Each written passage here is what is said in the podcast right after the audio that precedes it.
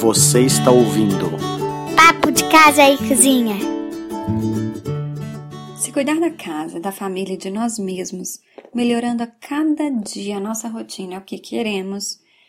Nesse episódio, eu trago perguntas para refletirmos juntos. Como eu não tenho uma convidada para, para esse mês, que foi bastante turbulento, e com a finalização do meu livro e outras questões pessoais que aconteceram, me impediram de fazer a entrevista com a minha próxima convidada. Mas aguardem, porque vai, vai ficar bastante interessante a entrevista também. Eu me propus a responder perguntas de leitores do meu blog danaperfeitinha.com. Perguntas essas que eu recolhi de leitoras que me deixaram nos comentários questões pessoais mesmo sobre mim e que ao longo desses oito anos eu fui respondendo. E eu percebo que as respostas minhas de anos atrás não são as mesmas que eu darei hoje. Então, algumas perguntas eu trouxe para esse podcast e eu gostaria que você refletisse junto comigo a respeito de você mesmo. E a primeira pergunta que eu acho que é a mais difícil delas é justamente quem é você. Quem sou eu? Bem, eu sou Talita Cavalcante. Eu sou uma pessoa que gosto muito de dizer que minha religião é amor, que minha raça é humana, que minha nacionalidade, o lugar que eu nasci é o planeta Terra e que minha política é a liberdade. Essas palavras é, eu vi certa vez numa camiseta. E isso me chamou bastante atenção porque eu me identifiquei bastante com elas. Eu considero que eu tô aqui nessa vida para aprender.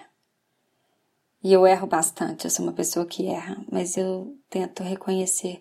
Quando eu não reconheço imediatamente, com certeza eu vou refletir e vou saber que Vou saber mais tarde que eu fiz algo não tão interessante ou não tão é, ideal para, para o que deveria ter sido. Eu gosto de refletir a respeito das minhas atitudes, eu aprendo muito com elas, aprendo muito com meus erros. Eu acho que isso é, é a grande balança favorável da vida, quando a gente está aprendendo com nossos erros. É esse equilíbrio que eu quero alcançar. É um dia chegar e ter, ter mais conhecimentos agregados ao longo da vida e não estagnar, sabe? Eu não quero chegar com os meus 60, 70, 80, quem sabe 90 anos, com, com aprendizados menores, mas maiores, mais intensos. Eu quero realmente buscar, eu tenho essa busca, eu sou uma pessoa que busca por conhecimento. E essa busca por conhecimento me faz ser cada vez menos preconceituosa, é, ter um olhar mais ameno sobre as pessoas diferentes de mim. E isso é muito legal, sabe? Porque cada dia mais eu me irrito com pessoas que são preconceituosas. E essa irritação é uma coisa interessante, porque apesar de eu me irritar com isso, eu, eu tento ter um olhar de dó esse olhar de dó para pessoas que não enxergam é, acabam é, querendo enxergar só aquilo, ter essa regra para a vida delas, considerar é, certo e errado muito rigidamente, porque eu acho que tudo deve ser mais flexível, porque se a gente quer se conhecer, a gente tem que querer conhecer as verdades sobre o mundo e não evitá-las. Isso é uma grande questão, uma grande é, visão de mundo que eu tenho hoje. Então, eu estou em busca de conhecimento, eu sou uma pessoa, então, que está em busca de conhecimento. E as pessoas costumam responder muito como profissão, né? Ah, eu sou médica, eu sou é, dona de casa, eu sou escritora. Eu poderia dizer, eu sou é, dona de casa, tenho formação de turismóloga, é, fiz dois duas pós-graduações, um MBA que eu amei em gestão de negócios. E apesar disso tudo, dessas minhas formações, eu não me identifico muito com elas. E eu não tenho vergonha nenhuma de dizer que eu assumi que a formação profissional que eu tive não combina realmente com o que eu sou. Infelizmente, a gente leva um tempinho a mais do que deveria para a gente reconhecer é, exatamente qual profissão combina com a gente. Escrever é uma coisa que eu sempre gostei desde muito pequena, desde que eu me interessava, comecei a me interessar mais pela leitura, é, ler obsessivamente as revistinhas do Maurício de Souza, né, da Turma da Mônica, e aí passando para os livros é, infantis e infanto-juvenis que eu pedia como presente de aniversário, presente de Dia das Crianças, e livros era, eram meus presentes favoritos. Quem me perguntasse, eu diria me dá um livro e eu já teria um nome para pedir. Realmente, talvez a minha timidez, que é uma coisa que me definia, não me define mais hoje, porque é uma coisa que eu enfrento. Por mais que a timidez exista ali, eu sei, e tente me paralisar, né? Ah, a vergonha de mostrar meu trabalho também de escrita para as pessoas existe, talvez não apenas com pessoas tímidas como eu, mas é uma é um cuidado bacana também, né?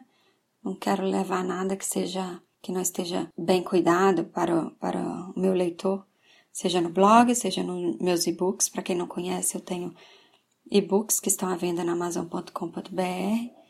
Eu quero sempre, vou querer sempre levar um bom trabalho, um resultado bacana para quem for ler, prestigiar meu trabalho.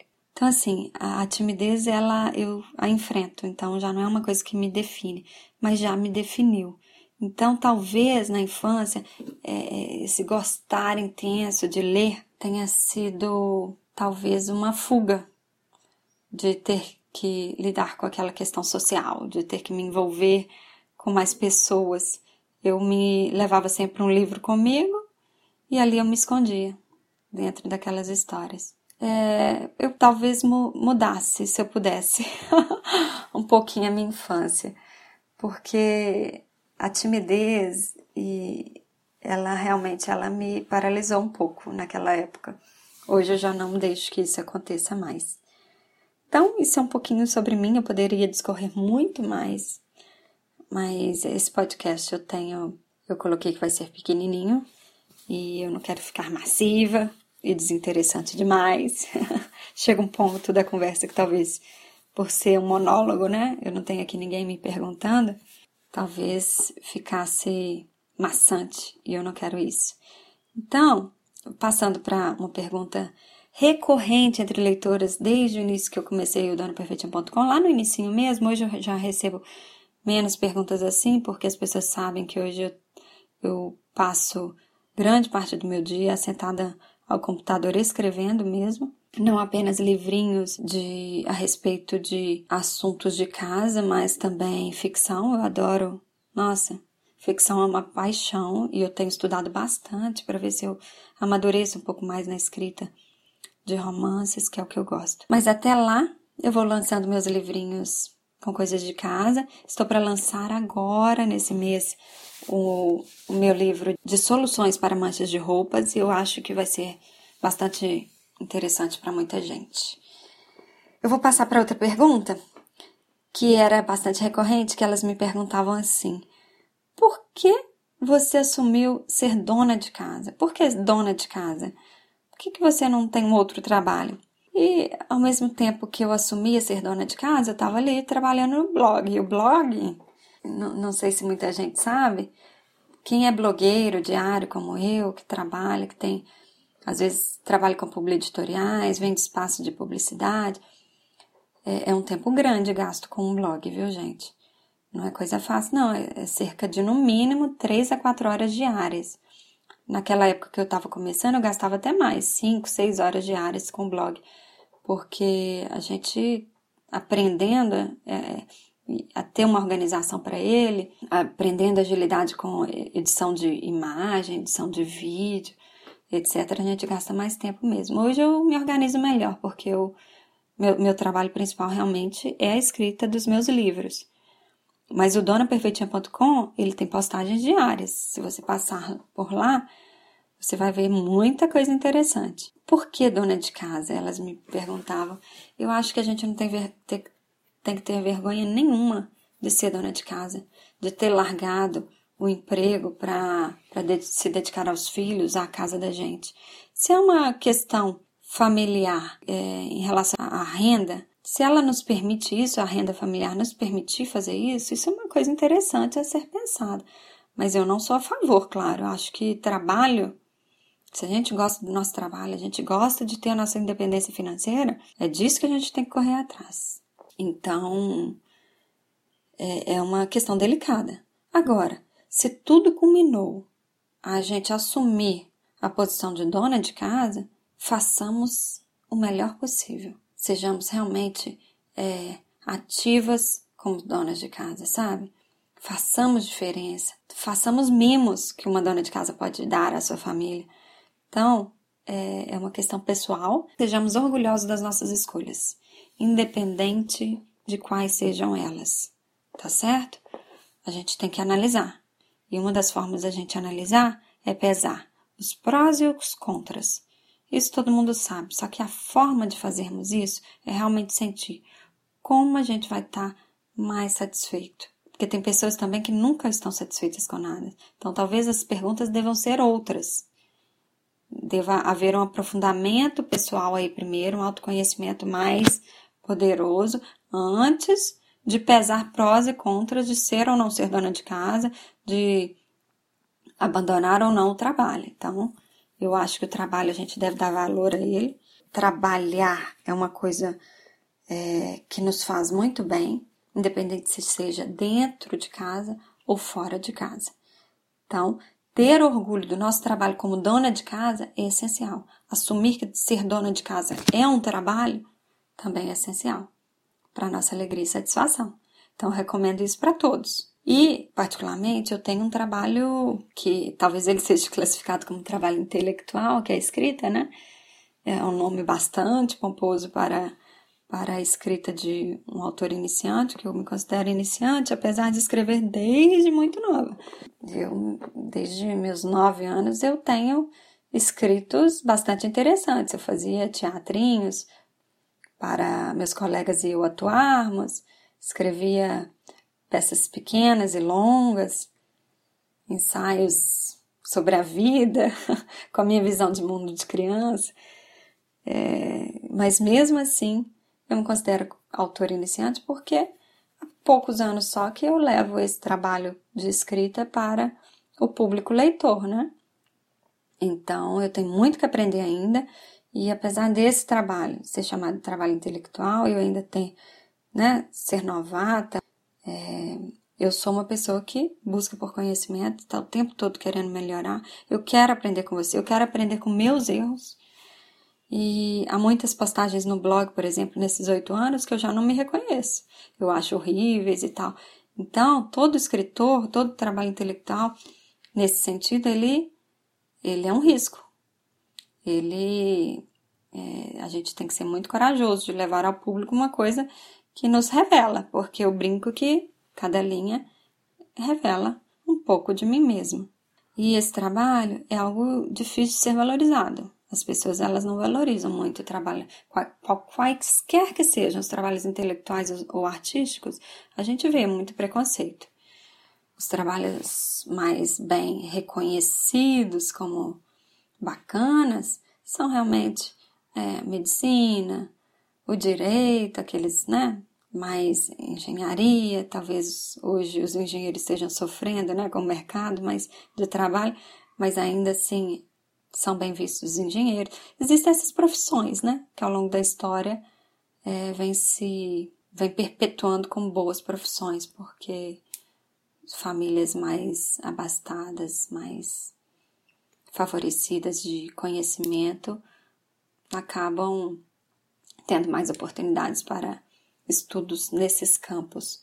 E é uma questão de história, a gente tem que estudar a história, conhecer por que, que a gente tem mais preconceitos às novas profissões, enfim. E as profissões vão mudar, não, não tem como. Agora a era da tecnologia está aí e a gente tem que se adaptar a ela.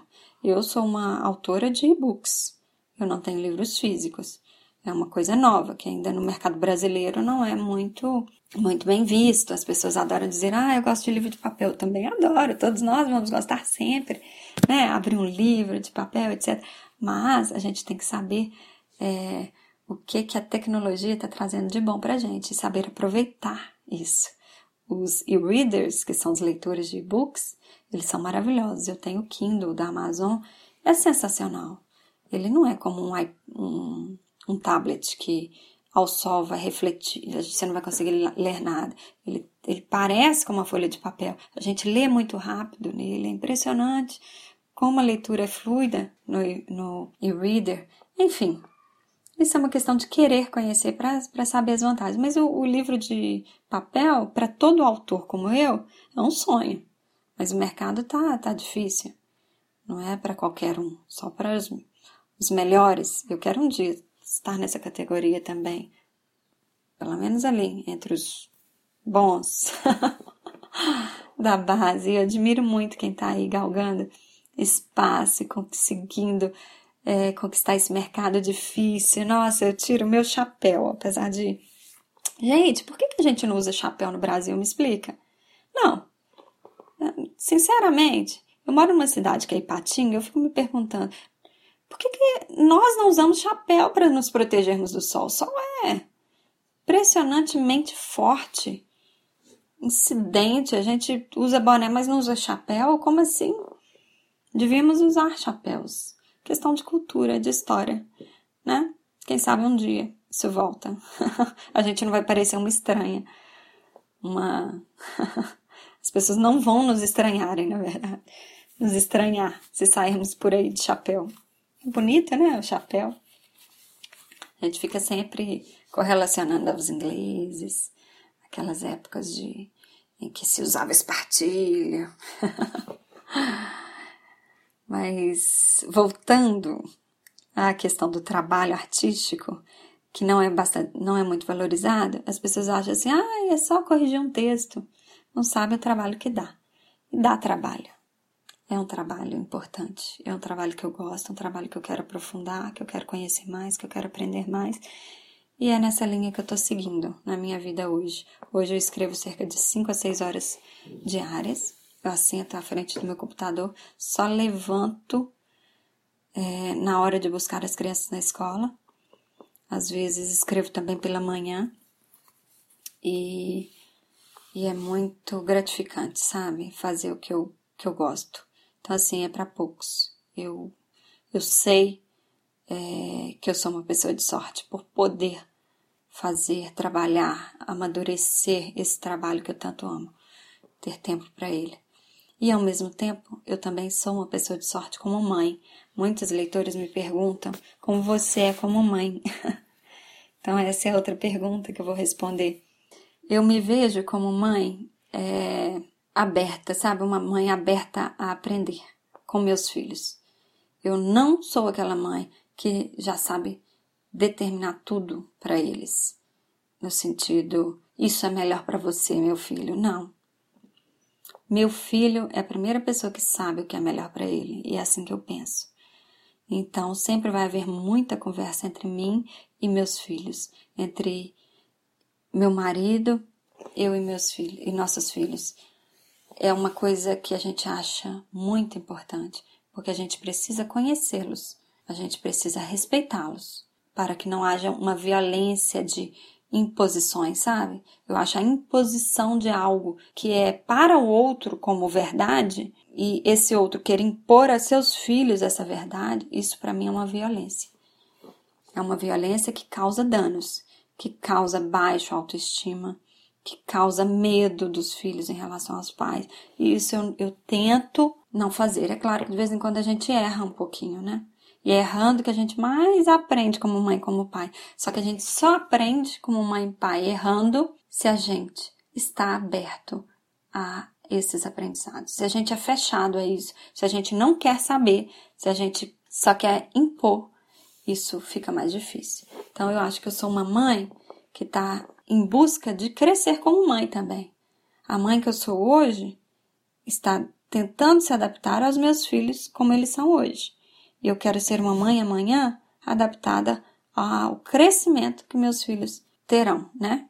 A como eles serão, a como eles amadurecerão, as preferências deles é, em relação a trabalho, em, em relação à, à vida pessoal.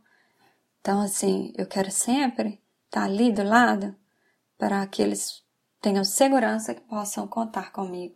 Só que isso é uma conquista diária, né? É um aprendizado diário e é difícil. Educar é uma das coisas mais difíceis que existem.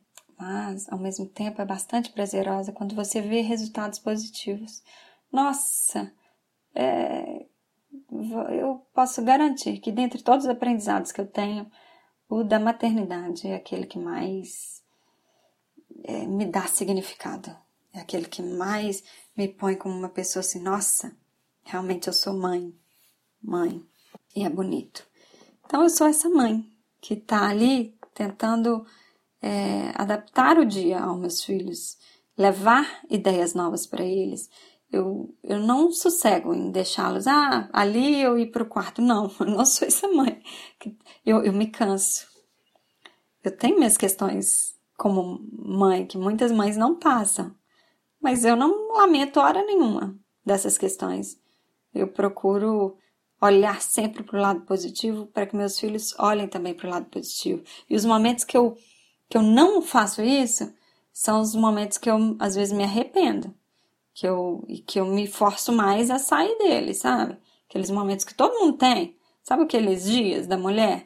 Às vezes a gente está mais quietinho, querendo canto né, só nosso esses dias eu tento me esforçar mais para deixá-los, para não influenciá-los é, para o negativo. Então, aqui em casa, a gente tenta sempre trazer as novidades é, de informação, música, explicar sobre tudo para as crianças. Tudo é motivo para a gente sentar e conversar num tom positivo, nunca naquele tom assim, lição de vida, sabe? Eu acho que sentar com criança para dar lição de vida é um saco. Você tem que sentar com a criança para falar assim: olha, meu filho, olha, olha o que, que essa música aqui está dizendo, minha filha. Ouve essa música bacana que a gente dança de vez em quando. Tá vendo? Essa música ela faz apologia à droga. Isso não é uma coisa legal. Olha, essa música denigre a imagem da mulher. Isso também não é uma coisa legal. Olha, minha filha, isso aqui é uma letra preconceituosa que não respeita a diferença de uma religião diferente, que não respeita a diferença de uma sexualidade diferente, sabe? Isso não é uma coisa legal. A gente tem que crescer respeitando as pessoas. E isso é um grande, né, é uma grande questão aqui em casa na maternidade e paternidade que existe. É ensiná-los a, a, a verem o mundo como o mundo é mas respeitando diferenças e criticando por eles mesmos, sabe? Tendo senso crítico sobre as coisas. Não sair elogiando bobagem porque o outro elogiou.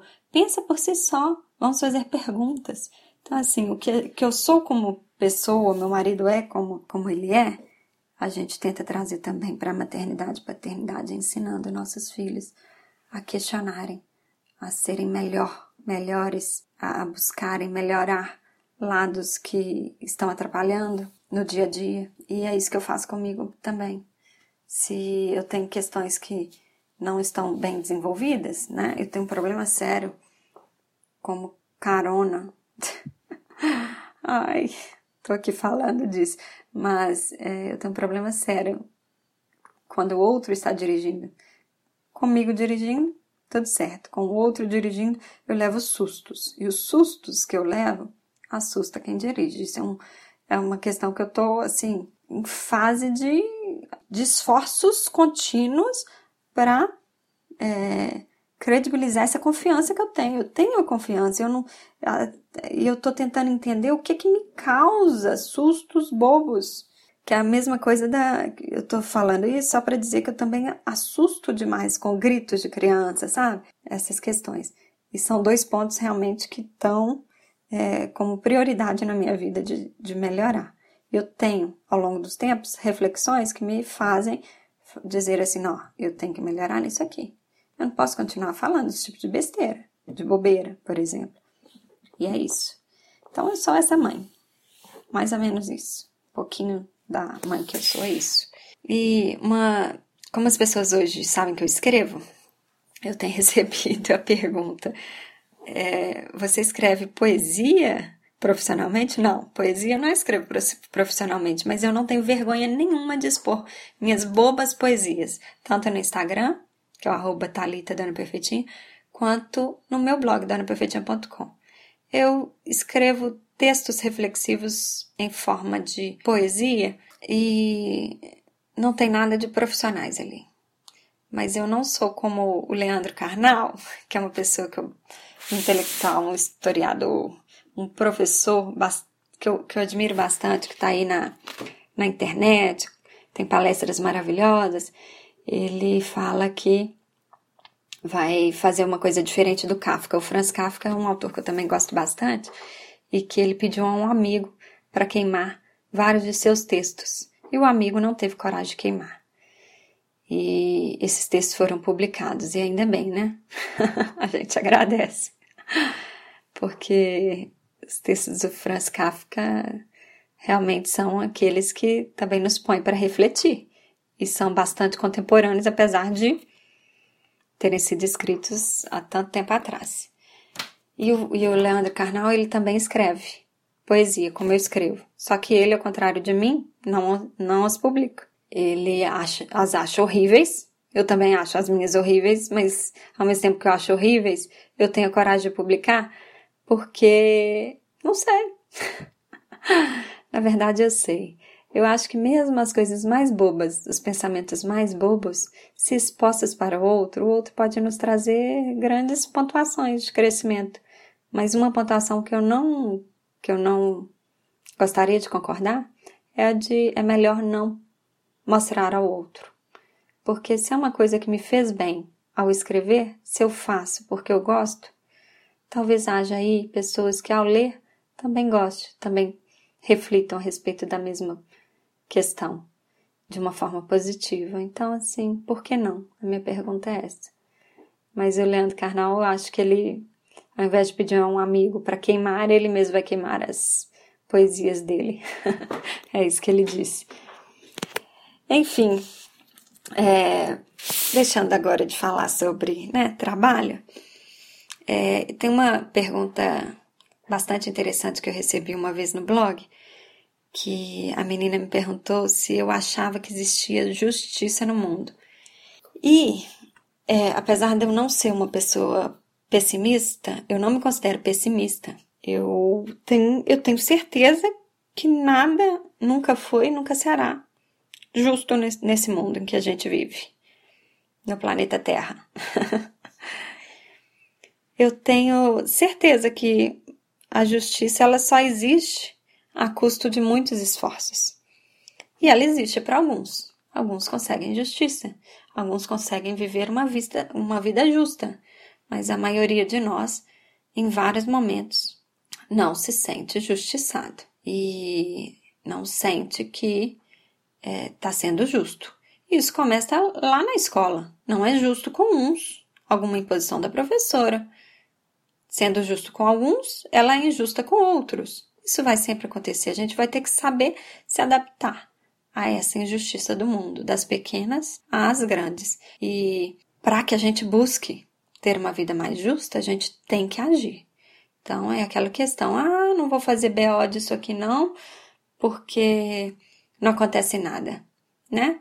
Ah, não vou reclamar não, porque nada acontece. E aí a gente vai deixando passar. Então a justiça a gente é, é, é fruto de esforços. Só se a gente, cada vez mais, buscando essa justiça, a gente a terá mais facilmente. E a justiça criminal, por exemplo, é, realmente ela é falha. O sistema ainda é falho, mas há muita gente trabalhando, tendo esforços para que a justiça aconteça. A gente não pode fechar os olhos para essas pessoas, esses profissionais, esses promotores, esses juízes, é, esses defensores públicos que estão em busca de justiça, né?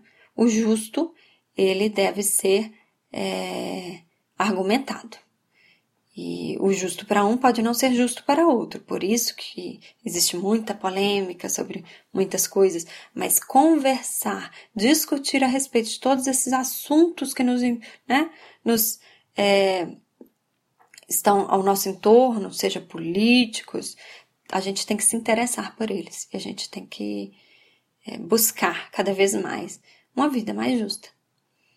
É, eu gostaria de ler até, eu tenho uma, uma umas perguntinhas que eu sempre faço nesse, nessa, nesse pod, nesses episódios de entrevista do podcast Papo de Casa e Cozinha, que são é, um livro que você está lendo, por exemplo. Eu estou lendo atualmente o Sapiens. Esse livro é sensacional. É de um historiador, se não me engano, israelense. Se não me engano, ele é israelense e ele é um excelente historiador. Ele traz ali é, é, fatos históricos e, e teorias várias que se estudam para definir o, ser humano desde antes dos sapiens, sabe? Então, assim, a evolução até chegar aos sapiens, que é a única espécie do nosso gênero, gênero que existe hoje. Então, é isso. Esse sapiens eu gostaria de ler uma. Deixa eu abrir meu Kindle aqui. Eu vou buscar na nota que eu deixei reservada aqui uma citação dele a respeito algo provavelmente sobre algo que eu posso incrementar nessa questão da justiça, que é o seguinte: mas é um fato comprovado que a maior parte dos ricos são ricos pelo simples motivo de terem nascido em uma família rica, enquanto a maior parte dos pobres continuarão pobres no decorrer da vida simplesmente por terem nascido em uma família pobre classificações como essas, né? Religião tal, religião outra, raça tal, raça outra. Isso tudo são ficções mesmo, são invenções nossas para diferenciações. E a grande questão é que nós não somos diferentes. A gente tem a capacidade de se desenvolver igualmente. Então, algumas pessoas escolhem algumas questões, mas outras são definidas pelas oportunidades mesmo. Então, o que eu, que eu tenho em mente é que a gente deve se esforçar além saber o que a gente quer e aí refletir quem sou eu, o que eu quero para mim e correr atrás. É, essa é uma grande capacidade que qualquer um de nós tem. E nesse mundo da tecnologia, onde a, as profissões estão em mudança, a gente não sabe o que vem por aí, muita coisa pode acontecer de bom, de diferente.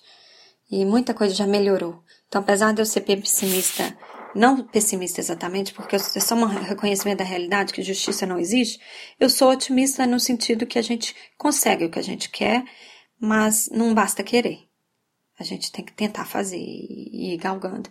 Eu estou satisfeita hoje com a minha posição de priorizar minha família. Eu tenho prioridade na minha vida, meus filhos e meu marido. Em segundo lugar, eu tenho priorizado a escrita dos meus livros, em terceiro lugar, eu tenho priorizado a leitura, o conhecimento e os estudos. É isso que eu tenho como prioridade hoje, se eu for resumir basicamente. Então, assim, eu não tenho prioridade nenhuma sair para fazer unha. Eu acho que deve ter três anos que eu não tiro cutícula. Eu hidrato. Eu tenho uns creminhos que ajudam a cutícula a ficar bonitinha. Eu sou uma pessoa vaidosa. É, eu gosto também, vaidosa não só apenas na, na aparência, né? Apesar de eu não ser tão vaidosa a ponto de ter gastos excessivos comigo, porque eu não vou ao salão, eu não faço unha, eu não gasto com roupas exageradamente, né? Só, só aquele. Tô precisando, aí tiro uma roupa, coloco outra nova, enfim. Eu tenho, eu tenho essa essa vaidade. Eu tenho uma vaidade também de, de que gostem de coisas que eu escrevo do meu trabalho. É uma vaidade, sim. Uma vaidade de mostrar meu trabalho às pessoas. Tá incutido ali uma vaidade, né? Uma coisa de achar que tá legal. Eu quero que as pessoas gostem disso, então eu estou me esforçando aqui por vaidade. Estou me esforçando para tornar esse texto o melhor possível dentro da minha capacidade para agradar um ou outro leitor que seja. Então, assim, eu sou positiva é, no sentido de que a gente correndo atrás a gente consegue, tá?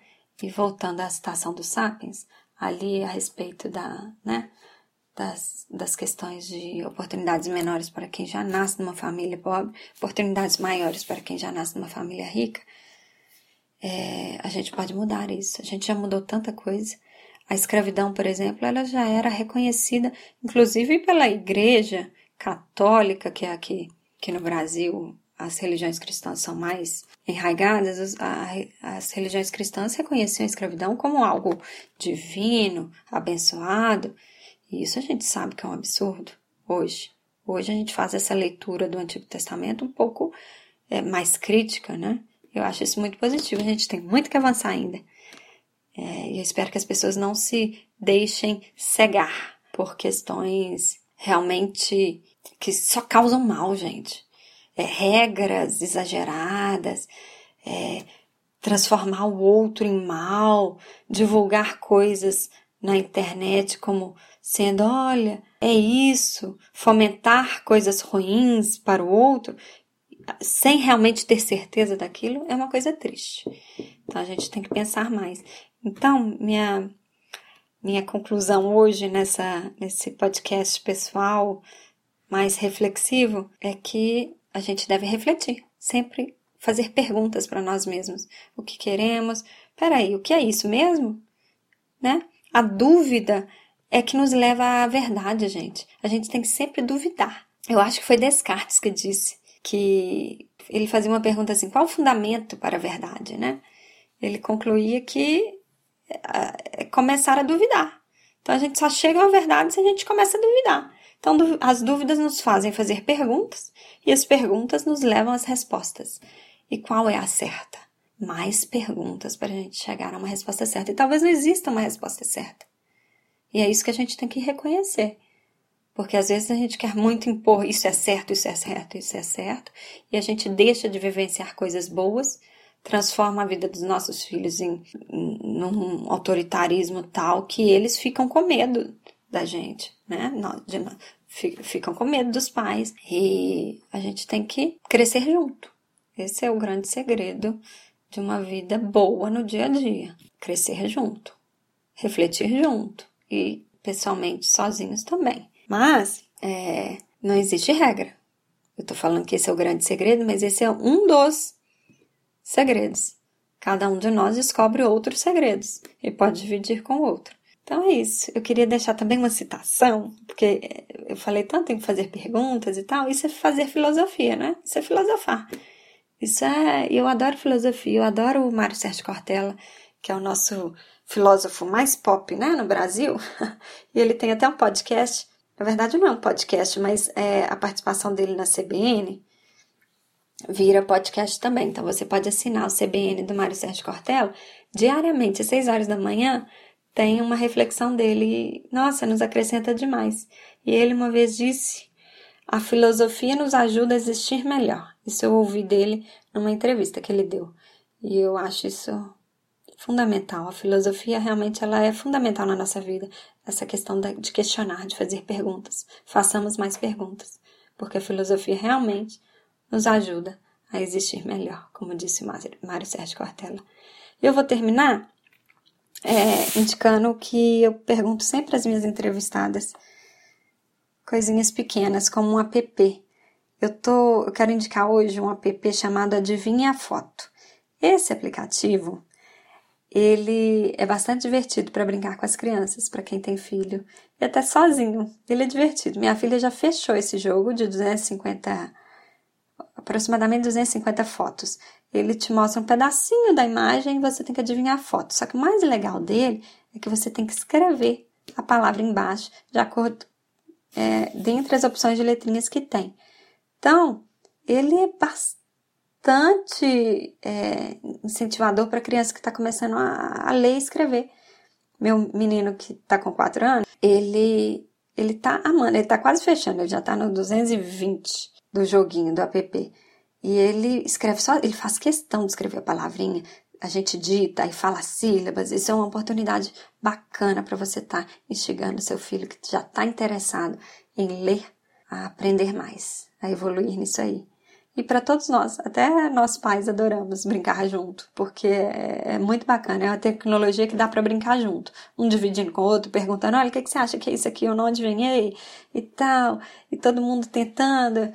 É, a gente já fez até uma competição no início, cada um no seu tablet ou celular, com o mesmo aplicativo, e a gente vendo no tempo quem que ia chegar mais longe na, na, no joguinho no aplicativo. É muito divertido. Baixem no seu celular ou tablet, ok? Adivinhe a foto. E é, eu tenho mania também de perguntar uma receita, né? Deixa eu ver. Eu vou, vou, ah, um lanchinho rápido que eu acho muito prático, que é saudável e que é diferente. Então, por isso que eu tô, vou, vou indicar ele.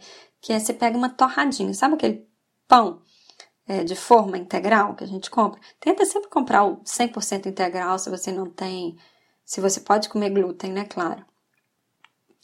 É, hoje tem muita gente que não está comendo glúten, mas aí são outras questões. Mas o integral ele é um alimento muito bacana para gente, muito melhor do que a farinha branca. Só que às vezes tem o pão que está lá escrito integral e ele não é integral. Ele tem mais farinha branca que farinha integral, apesar de ter a farinha integral. Então, procurem comprar aquele 100% integral. Aí põe na torradeira. Aí quando ele sai quentinho, você pega um, um, dente de alho e esfrega na torrada toda assim. Esfrega o alho. Que delícia. E aí você passa um azeitezinho. E aí você corta um tomatinho temperado por cima. E aí você coloca, sabe o quê? Fatias de abacate. E come. Nossa, que delícia. Você pode complementar também com um pouquinho de bacon em cima para quem gostar. Ou um peito de peru passado na frigideira com um fiozinho de azeite. Nossa, fica uma delícia também. Ou eu adoro comer só o tomate com é, o abacate sobre a torrada com azeite e alho. Hum. Só que o alho é só espalhar, viu, gente? Só para dar aquele saborzinho que vai ficar na boca um tempinho. É, influenciar o hálito um pouco, mas nossa, é maravilhoso. É muito saudável, é prático e rápido. É um lanchinho bom de fazer. Ai, uma vez eu me perguntaram, eu esqueci de colocar, mas eu posso responder agora. Uma mania minha. Eu tenho mania de cadernos e cadernetas. E eu não, não apenas tenho mania de comprá-los, como eu tenho mania de enchê-los. Então eu tenho cadernos de tudo, de citações, de, de leituras que eu faço. Eu tenho caderno com ah, é, anotações sobre um livro que eu li. Eu tenho cadernos sobre questões da escola das crianças. Então, todos os cadernos bonitinhos, cadernetas, daqueles de capa dura, eu adoro. E é isso. Eu espero que você tenha gostado desse podcast, apesar de não ter sido o corriqueiro, né? Foi comigo mesmo, tipo um monólogo. Tomara que eu não tenha te, ai, decepcionado ou outra coisa pessimista qualquer. Mas é muito bom tê-lo aqui me ouvindo, tá? Muito obrigada.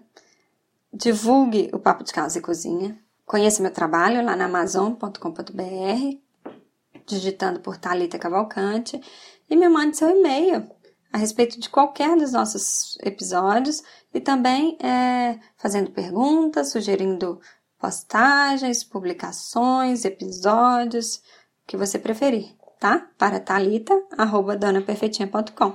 E a gente se ouve no próximo episódio, na semana que vem. Você acabou de ouvir Papo de casa e cozinha.